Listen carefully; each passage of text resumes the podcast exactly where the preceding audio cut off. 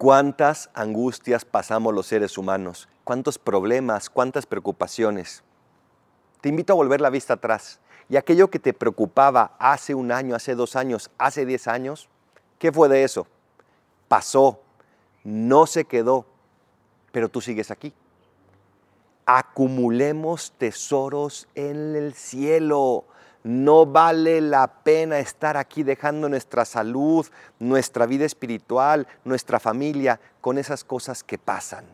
¿Dónde está puesto tu corazón? Ojalá que en las cosas del cielo y que sigas acumulando aquello que ni la polilla roe, ni el polvo ennegrece, sino que permanece brillante y valioso para siempre, que es el cielo. Soy el Padre Adolfo. Recen por mí, yo rezo por ustedes. Bendiciones.